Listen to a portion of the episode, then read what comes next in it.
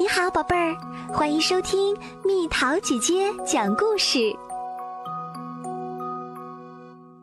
幸福的大桌子，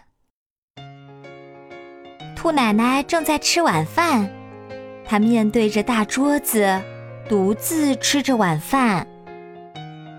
就在一年前，她的对面还坐着兔爷爷。那时，桌子上总摆着兔爷爷喜欢的水果，兔奶奶喜欢的花儿。三年前，他的小儿子还住在家里。吃过晚饭，他经常坐在自己的位子上，边弹吉他边唱歌。他本来和父亲一起做木匠活儿，突然有一天，他离开了家。他说。我想当海员，到全世界的海洋去航行。再早一点儿，二儿子和两个双胞胎女儿也住在这里。二儿子想成为出色的厨师，到另一个镇上的餐厅当学徒去了。双胞胎女儿呢，一个想当护士，另一个想成为芭蕾舞演员。于是各自住进了学校的宿舍。六年前，大女儿和大儿子也都在这儿。现在，大女儿嫁到远处，已经有两个小宝宝了。大儿子在郊区的汽车厂里工作。六年前的那些日子，他们一家八口。围着这张大桌子吃每一顿饭，不仅吃饭、喝茶、聊天、休息的时候，一家人也一起围坐在大桌子旁边。其实，六个孩子小时候就是这样的：孩子们在桌子上写作业、看图画书、下棋，有时躲进桌子底下玩捉迷藏、过家家。这张大桌子是小儿子出生后不久摆在这儿的。那时候，孩子们的妈妈，也就是现在的兔奶奶，经常在这张桌子上烫衣服、做蛋糕、剥豆子、补衬衫。桌子、椅子都是孩子们的爸爸，也就是兔爷爷亲手做的。随着孩子们的长大。小椅子一把接一把的改成了大椅子。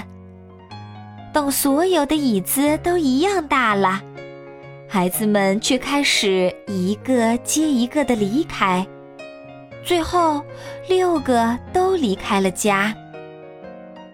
孩子们时不时会寄信、寄照片回来，偶尔也会回家探望。但是六个兄弟姐妹聚在一起的情形，一次也没有过。吃完晚饭，兔奶奶伏在空荡荡的桌子上，想念着她的孩子们。不管哪个孩子做了错事儿，挨了骂，都会躲到这张桌子底下，怎么喊也不肯出来，还在底下涂鸦。哦，对了。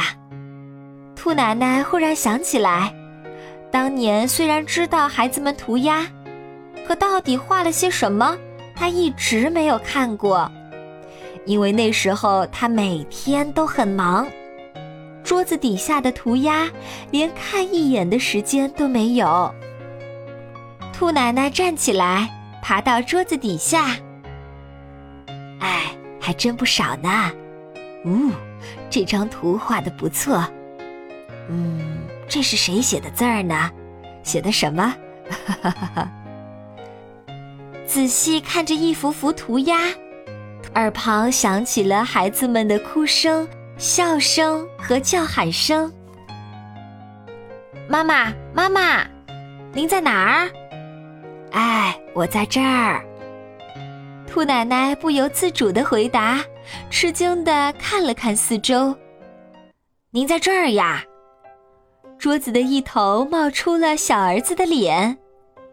是你呀？什么时候回来的？妈妈，你在桌子底下干什么呀？小儿子坐在了自己几年没坐的椅子上，还是这里最自在。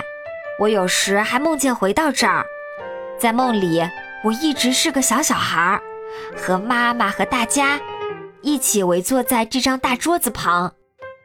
那时候可真热闹呀！兔奶奶望着大桌子，点点头。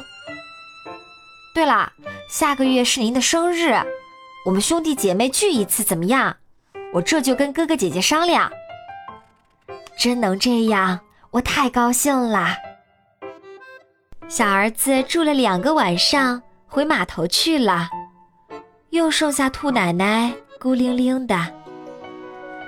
孩子们一起回来，如果真的能这样，那太好啦。兔奶奶环视着空荡荡的大桌子，脸上笑眯眯的。到时候桌上一定要摆满每个孩子喜欢的食物，嗯，豌豆汤、炖胡萝卜、卷心菜苹果沙拉、奶油焗洋葱、南瓜派、番茄汁儿。哎呀，够我忙一阵子啦！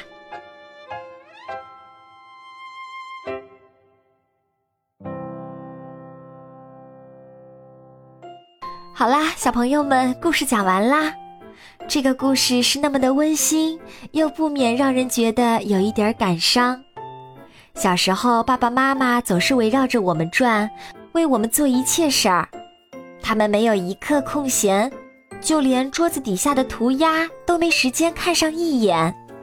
而当我们长大，却要因为自己的工作、家庭和生活而离开这个家，离开他们。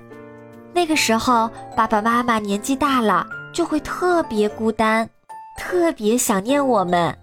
所以，小朋友们，现在是最无忧无虑、最幸福的时候。我们要听爸爸妈妈的话，要爱他们。有什么话想对爸爸妈妈说的吗？留言和蜜桃姐姐分享吧。同时，听完这个故事的爸爸妈妈，也请你们给爸爸妈妈打个电话问候一声吧。好了，宝贝儿，故事讲完啦。你可以在公众号搜索“蜜桃姐姐”，或者在微信里搜索“蜜桃五八五”，找到告诉我你想听的故事哦。